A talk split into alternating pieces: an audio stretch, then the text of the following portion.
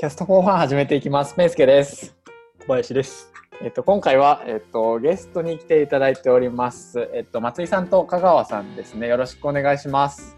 お願いします。よろしくお願いします。えっと、そうですね。最初にまず、ちょっと自己紹介から簡単にお願いしたいと思います。松井さんからお願いしてもいいでしょうか？あ、はい。えっと、自己紹介ってどういうことを話したらいいんですか？デザイナーさんっていいそうですね。はい。デザイナーでいいですね。はい。えっと、まあ、最近はちょっと UI だったりとか、なんかスタートアップのところの、えっと、UI とかをなんかこう関わらせて仕事をしていて、で、まあ、リレー開発室で、まあ、サービスをなんかあの香川さんと一緒に作ったりとかやってます。ありがとうございます。よろしくお願いしますお。願いします。お願いします。と香川さんお願いしてもいいですか。はい、香川浩志と申します。よろしくお願いします。お願いします。えっと、普段は長野県松本市で、えーウェブ系の仕事をしています。えっと、もともとは、あの、ドゥルパルっていう CMS 使った制作会社みたいのやって、で、まあ、なんだかんだって今、会社をや、ウェブ系の会社をやってるというところです。よろしくお願いします。よろしくお願いします。お願いします。え、おふらお二人とも経営者ですか？経営者で間違いない。香川さんは会社ですよね。そうです。私は法人ですね。僕はフリーランスなんで。ああ、そうなんです。あれ？なんか普通に会社をやってると勘違いしてました。はい、違います。えー、どうしようかな。この後の流れがいつも。えーっと、で、えっと、今回、えっと、ゲストにお越しいただいたのは、えっと、まあ、直近で言うと、えっと、サービスを作られたということで、うん。開発されたということで、そのことについてお話ししていただこうかなと思います。えーっといいですかね？はい。えっと、なんか、えっと、お二人、香川さんと松井さんのお二人、お二人でですかね、サービスを開発されたんですよね。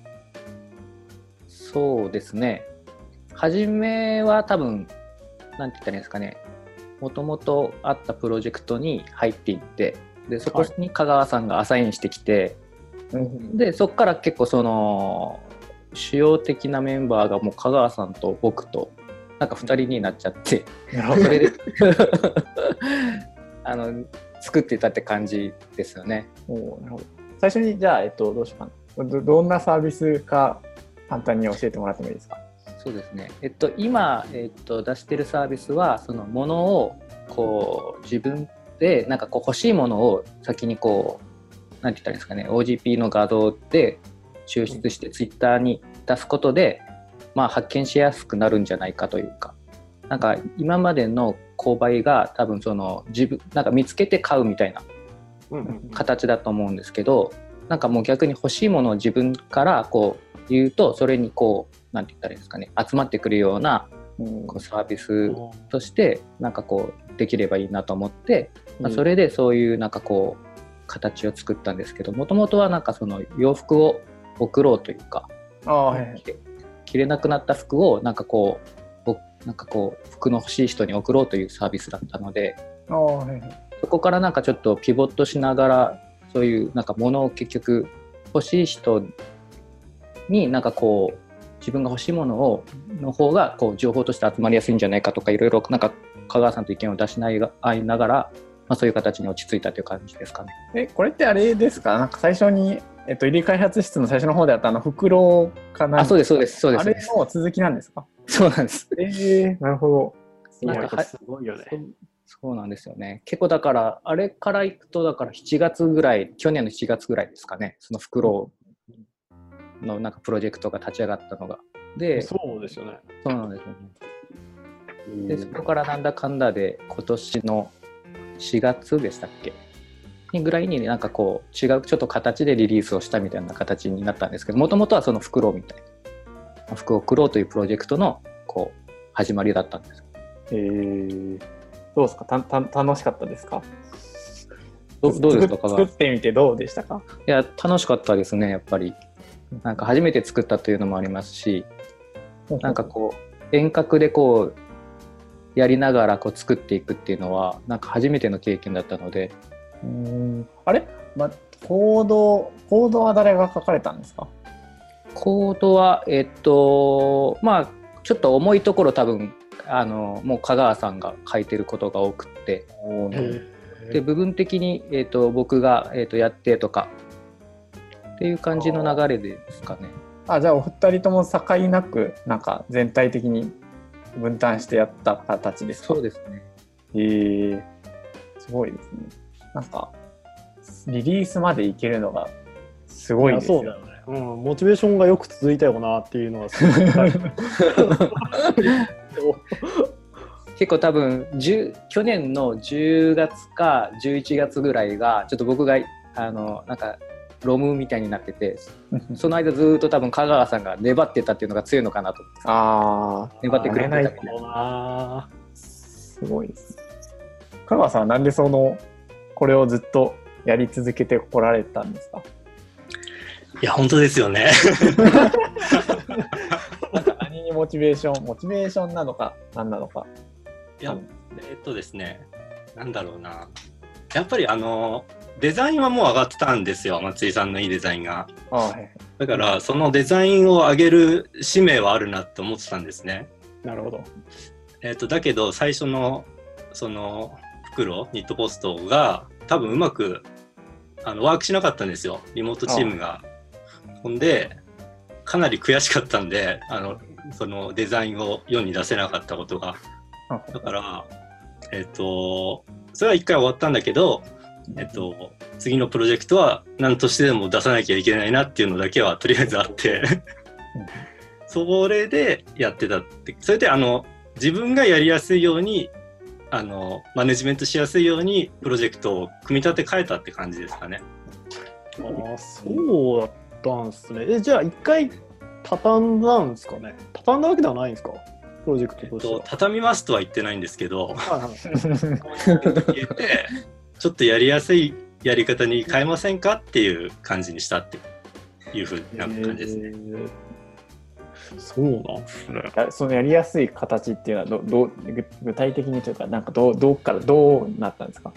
単純に言うとはいはい、あの、チームメンバーを絞ったって感じですかね。ああなるほど、なるほあど。のリモートワーク、リモートチームってすごい難しいなって最初思って、あの、門戸開くじゃないですか、誰でもいいよみたいな。はいはいで、まあ、モチベーション持って来てくれるんだけど、うんうん。その熱量のまま続けられる人って多分そんないないと思うんですよ。うんはいそれこそ、あの、発案者とかじゃないと。うんうんうん。そういう感じでなんか出たり入ったりっていう人がいるチームでやってたら結構しんどかったんですね。っていうのが一つと、もう一個が私自身も松井さんもプログラミングができなかったんですよララベルが。ほうほうほうはいはいはい。なので手を動かせなくて、うんうんあのモチベーションあるけど手を動かせない人と手を動かせるけどそんなにないっていう感じのはいはいはい。あのギャップがあったんで。うんえっと、そこをガシッと埋めなきゃいけないなっていうので、ちょっとプロジェクトをやり替えたって感じですかね。えーんなので最初にやったのは、ララベルの学習をめちゃめちゃしたって感じなんですよ。おー。ええ最終的にはじゃあえっとコードえ最終的にメンバーは何人にな何人で作ったんですか？2えっと、人コアは2人なんですけど、メンターさんを、えっと、設計フェーズと開発フェーズで1人ずつお願いしして、おそれでやってったって感じですね。なるほど。ー、えー、すごいな。やっぱり人数が多いと難しいですよねなんかねまとめちゃくてちゃめん難しかったですね。今めんどくさい あの、多分近くにいれば変わったと思うんですけど、あああ、わかりますね。とかって言っても、あだけど同期ですもんねなんかね時間があ、その通りですね。はい。そうそうそう。だから、あれこれ、しかもお金別に払ってないじゃないですか。あだから、お願いはするけど、強制はできないから、そうですよね。あの、どうしようかなみたいな。ー こここまで頼んじゃうとすげえ嫌われちゃうんじゃないかなみたいな。あーそうすごい難しかったですね。うんそうですねあれってそう僕も入れ開発室で開発してた頃ありましたけどなんか楽しくないと僕の時はなんかそのチームで開発するっていうことがすごい新鮮だったんでうわ楽しい楽しいと思ってガンガンガンガンやってたんですけどなんかふとここやっちゃったらもう飽きちゃったというか あもうなんかいいなと思っちゃったんでなんかそういう人がたまたまなんかいたら楽なんでしょうけど、なかなかあそうですね。難しいですよね。難しかったですね。うんで、ただそこで、あの、ま、松井さんのモチベーションは全然消えてなかったから、松井さんはあのサービス出したい欲がすごいあったので、あはいはい。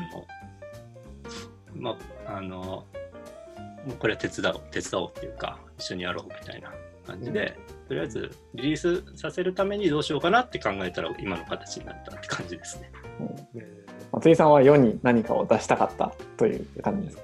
いやなんかせっかく入ってやるって言ったんでやっぱなんかこうやりたいじゃないですかそこ。ああはいはいはい。なのでなんかそれだけかもしれないですね。まずはちょっとつ作ってみ見ないとやっぱりなんかこうわからんなんかわからないので なんか作ってみたかったっていうのはあるかもしれないえー。そうなんかあれですよね。ペンスケさんは初めのとこ企業戦闘力とかはあそれっていうかああ どうなんでしょうね、これね、なんかね、なるほど。なんか、うん、いろんな方向にナイーブだから、ああそうです。リリ開発室のプロジェクトで動いてたことが ありますね。はい。そうですよね。なんか結構盛り上がったりとかして僕その時多分デザインだけ携わったんですけどああはいはいその時結構盛り上がって楽しかったような感じのイメージそうですね。あれは本当に楽しくて、でもなんか、なんだろうな。ななんかなん、なんでチームでやろうと思いましたか？なんか僕はべただただ勉強したかったんですよ。なんかその、ただただずっと割と一人で開発してきたんで、なんか一人でやることに慣れてるし、一人でまあなんかやれば出せるんですけど、なんか人とやるっていうことがなかったから、ああそれこそ Git の使い方を知らなかったんですよ。だからなんか、そうな何も知らなくて GitHub 使ったことなくて っていう感じだったんですけどだからなんかいろいろ楽しくてやったんですけどなんか何がそうさせたというか何が楽しかったですか？あそういう意味で言うとあの技術を覚えるっていうのはすげえ面白いですね。あの私もそんなに CMS はやってたけど PHP をガリガリ書いてたわけじゃないんですね。今回、えっ、と、ララベルを勉強して、あ、こういう動き方あるのかとかっていうのをを知っていくのは楽しかったですね。あと新しい技術とか。なんで、今すごいプログラミングがめちゃくちゃ楽しくなってきてて、おおすごい。プレイヤーになられますか？会社を回してる状況じゃない。話変えても大丈夫ですか？あ全然大丈夫ですよ。はい。昨日かな？あの、ペンスケさんが書いてたブログ、俺すごい共感してしまったんですよ。すごいいいブログだったんですよ。もう昨日めっちゃ適当なブログ書いた気がするその方が刺さるのかなな、な、な、ななんでしょう読みました？小林さんとか読みました？いや、あの、全然読んでないです。そうなんだ。ごめん。読みます。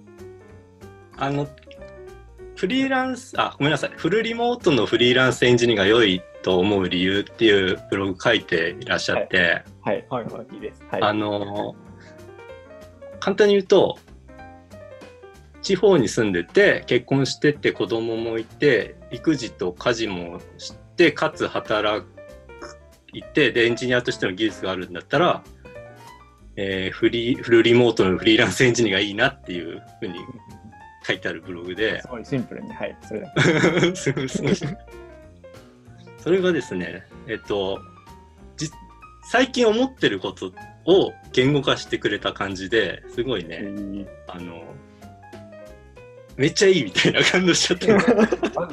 そう。あれは昨日は最近毎日ブログを書こうと思ってるんですけどあ何もやばい今日何もできてないと思ってとりあえず書こうと思って 書いたもの出したやつそうなんですね。ででもなんかそのなんだろう。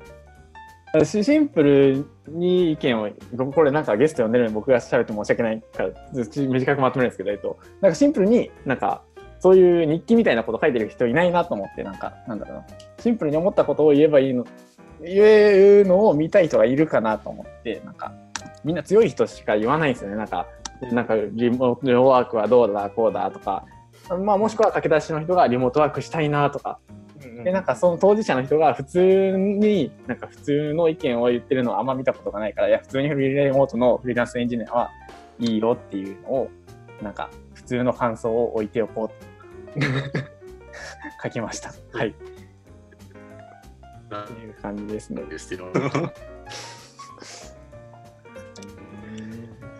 なんかすごい、皆さん、さんはあれですか？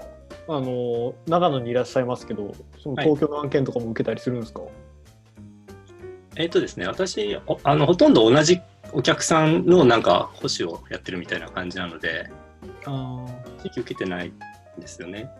うん。だけど、エンジニアあ、プログラミングが面白くなっちゃって、最近、仕事やりたいなって思うようになってきた。んですだけどあの同じようにあの地方にいて子ど結婚して子供もいるからうんうんリモートじゃないとダメだなっていうのはね。あだけどあの技術力高い人に見てもらいたいなっていう欲はあるのであのよ見てもらいたいっていうか一緒にやりたいか、ああ、そうですね。うんうん、ねあのその通りだなと思ったんですよブログ読んで。そうですね。あでも厚井さんはあれですか？あの今はそのスタートアップでやられてるって言ってましたけど前とかはフリーでその東京の案件とかって取ってたんですか？東京はないですね。あまあでもなんかその代理店とかは、まあそのやっぱ代理店なのでその大手のところのなんかこう仕事とかの一部をやったりとかはありましたけど。えー、なるほど。あれですか？その、なんですかね、リモートのチームで働くこととかもあったんですか？リモートチームはない、あんまないですね。僕は結構直受けだった、あそその代理店以外は直受けとかでやってたんで、うんうんあんまりそのリモートとかないですね。えー、なんか対面をなんかこうしないとみたいな、なんかこう、うんなんて言ったらいいんですかね。またちょっと感覚がその違うと言ったらいいですかね。なんか初めはちょっと会ってから、ちょっと始まらないとっていうなんかこう観念があって、うんあんまそういうのはやったことなかったんで、なんかこうリモートややるとなんかこう、なんて言ったらいいんですかね。お客さんというか、なんか携わる場所も関係なくやれるなっていうのは、うんなんかえ作れると面白いなって思いました。うーんなるほどな。やっぱ意外とそのリモートで仕事やったことあってっていう人が少なかったんですかね、その当時の家開発室は。なんか割と強そうな人いっぱいいましたけど。どうなんですか？あー強い人は言っても強い人はもう興味がないんじゃないかな僕がまさに そういそうなりなろうとしてた段階だったんで楽しかっただけでうんなるほどな。リモートで働くな。まあ難しさもさっきおっしゃられた通りいっぱいあると思うんですけどね。でもやっぱそうやって働けると一番いいよね、これからの時代は。特に子供がいるとね。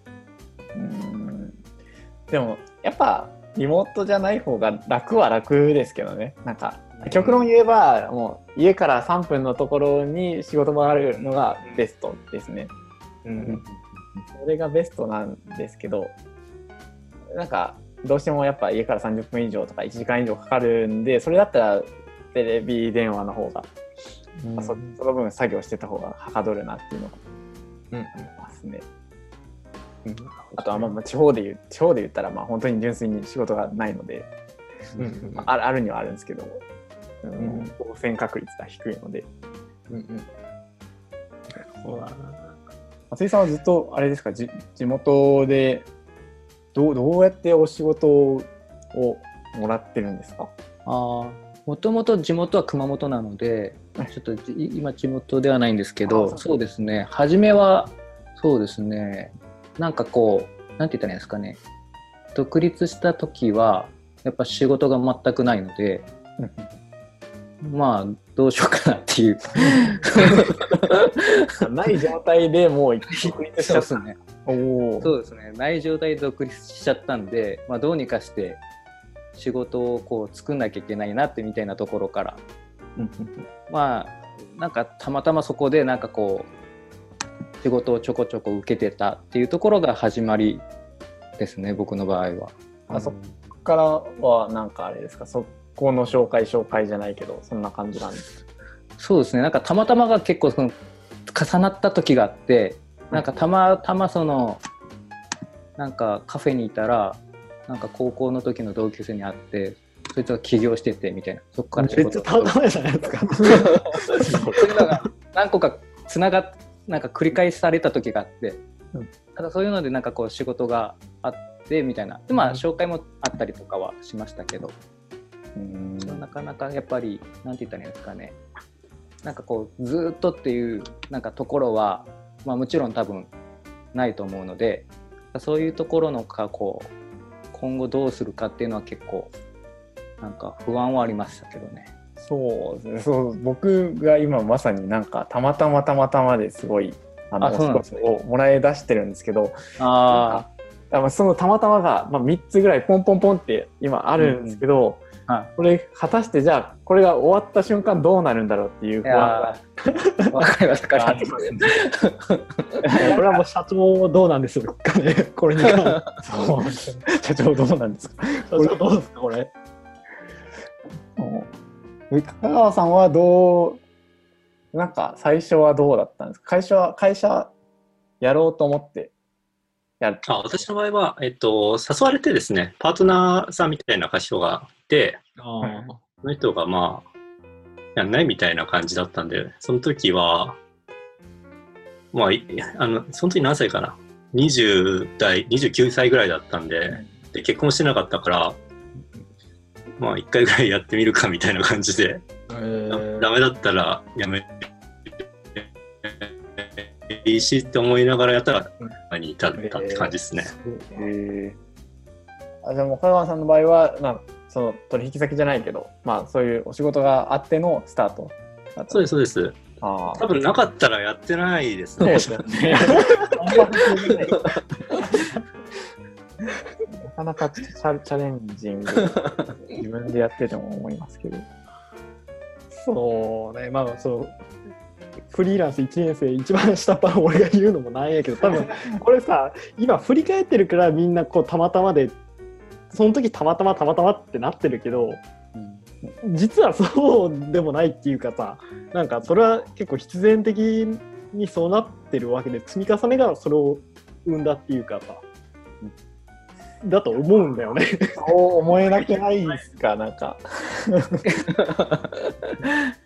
多分そういうことなんじゃないかなって思うんだよ、フリーランスで生きるっていうのは。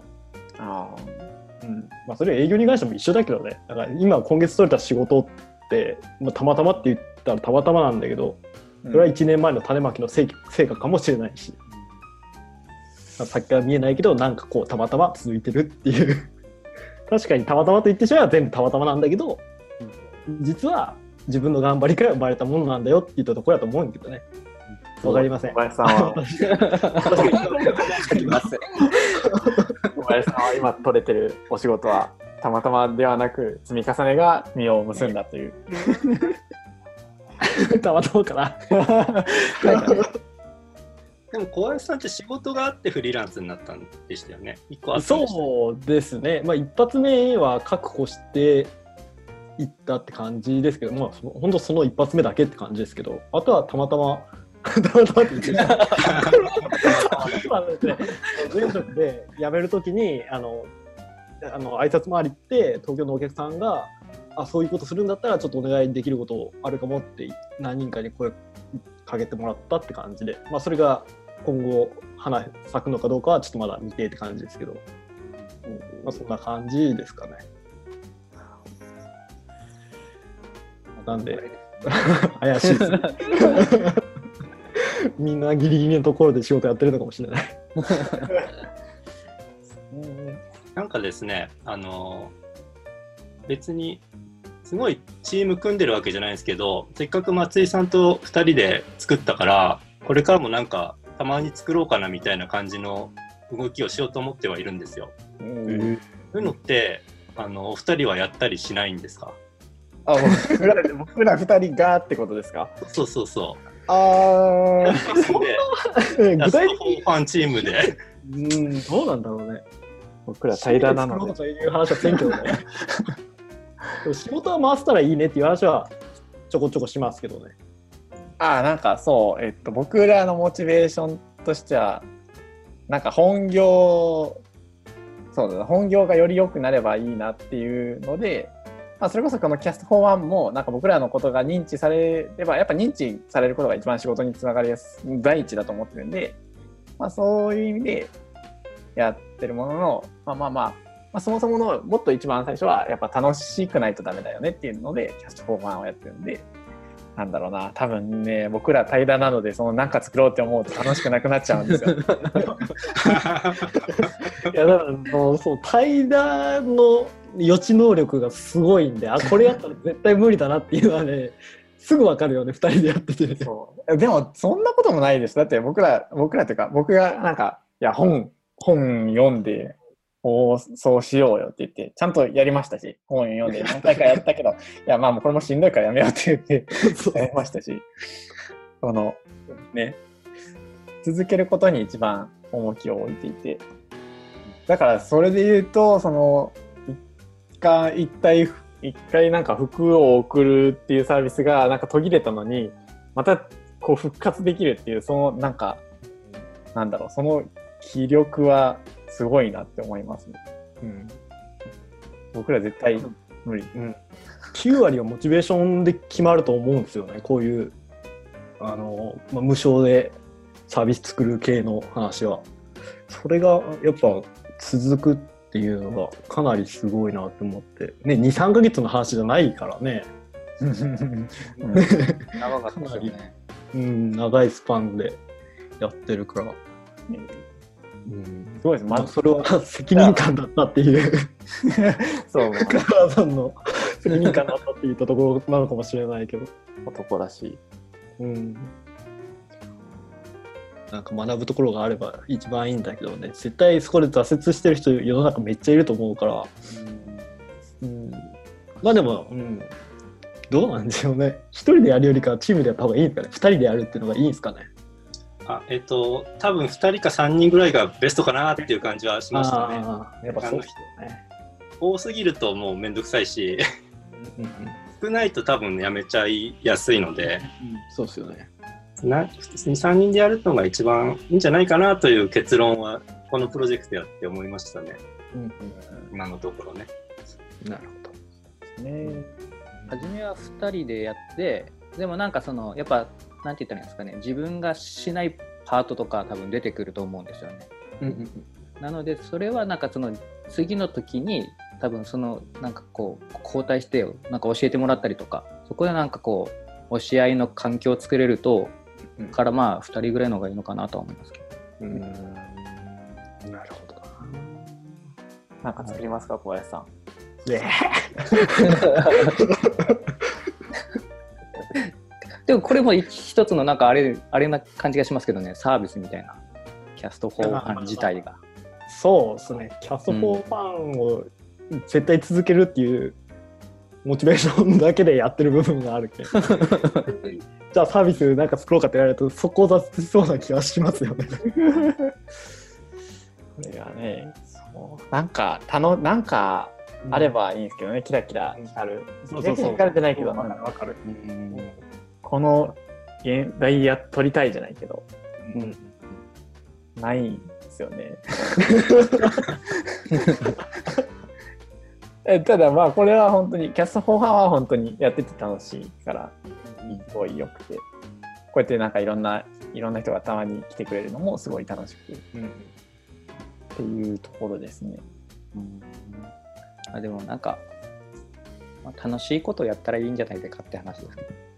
そうですね。うん、なんか別にサービスを作ればいいっていうわけでもないのかな別になんかサービスがどうとかっていうのはあんま考えてないのでなんか自分たちがこう楽しくなれることをやっていけばいいんじゃないかなってしか思ってはないので、うんそれなんかそういうのがいいですよね。なんかこそうう、ですね。こうしなきゃいけい。ないというより。なんか、一応でも世世に何かを出したいっていう欲は、うん。なんか、みんなにし知ってもらわないと存確かに在存在してないじゃないけど、うん。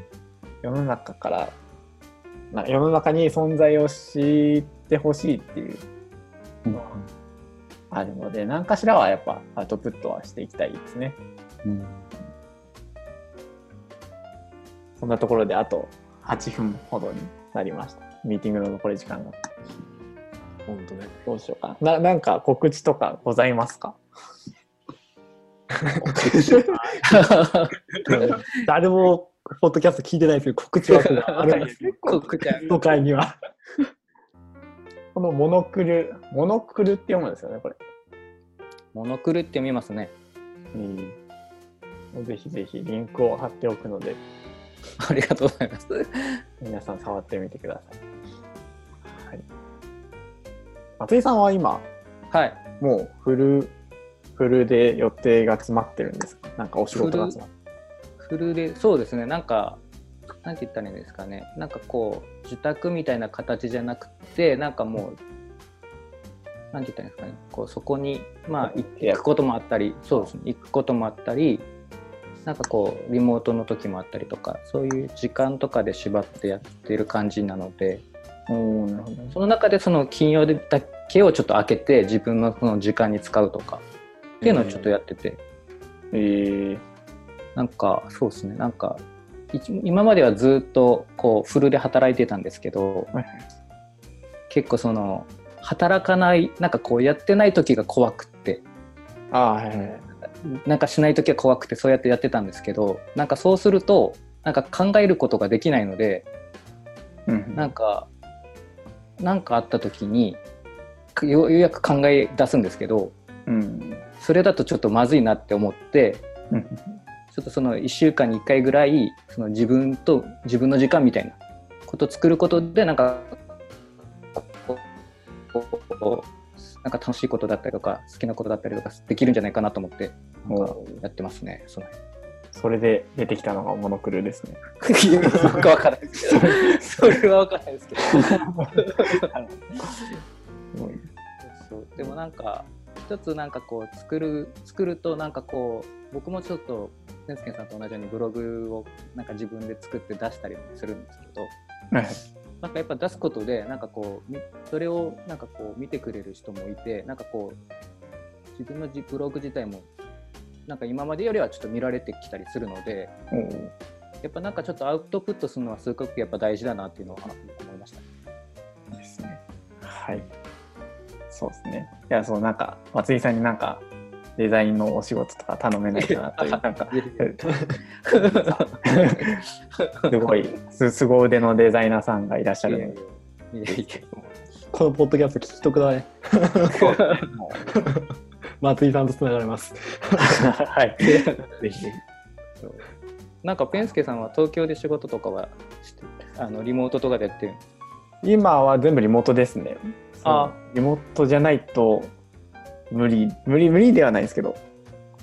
そうですね。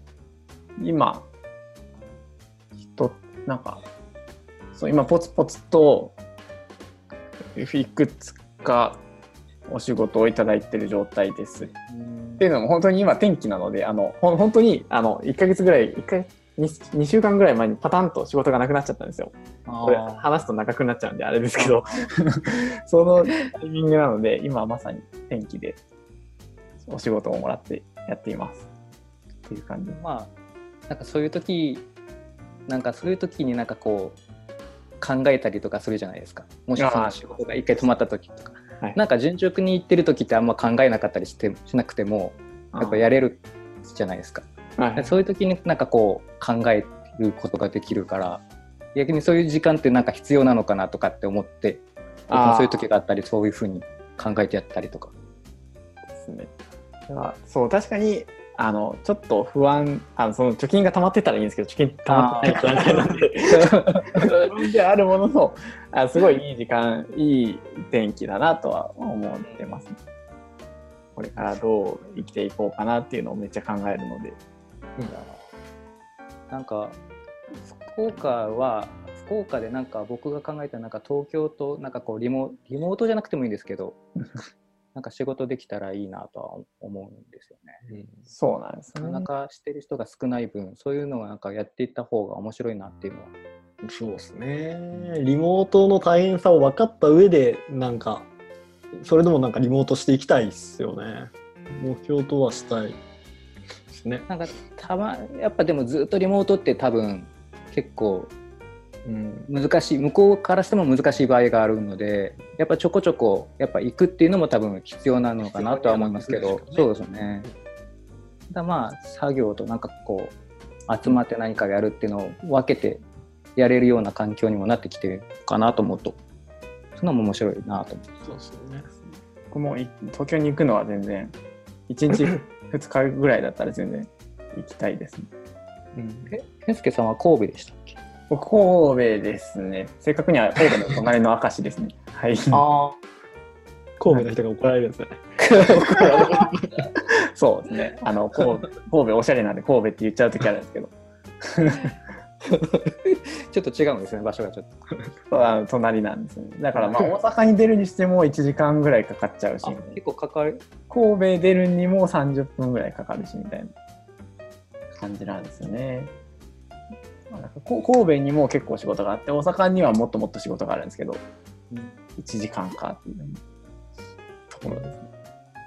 うん、あねまあでも神戸横ですかね。そうですねあとあの2分ほどで切れちゃうんです。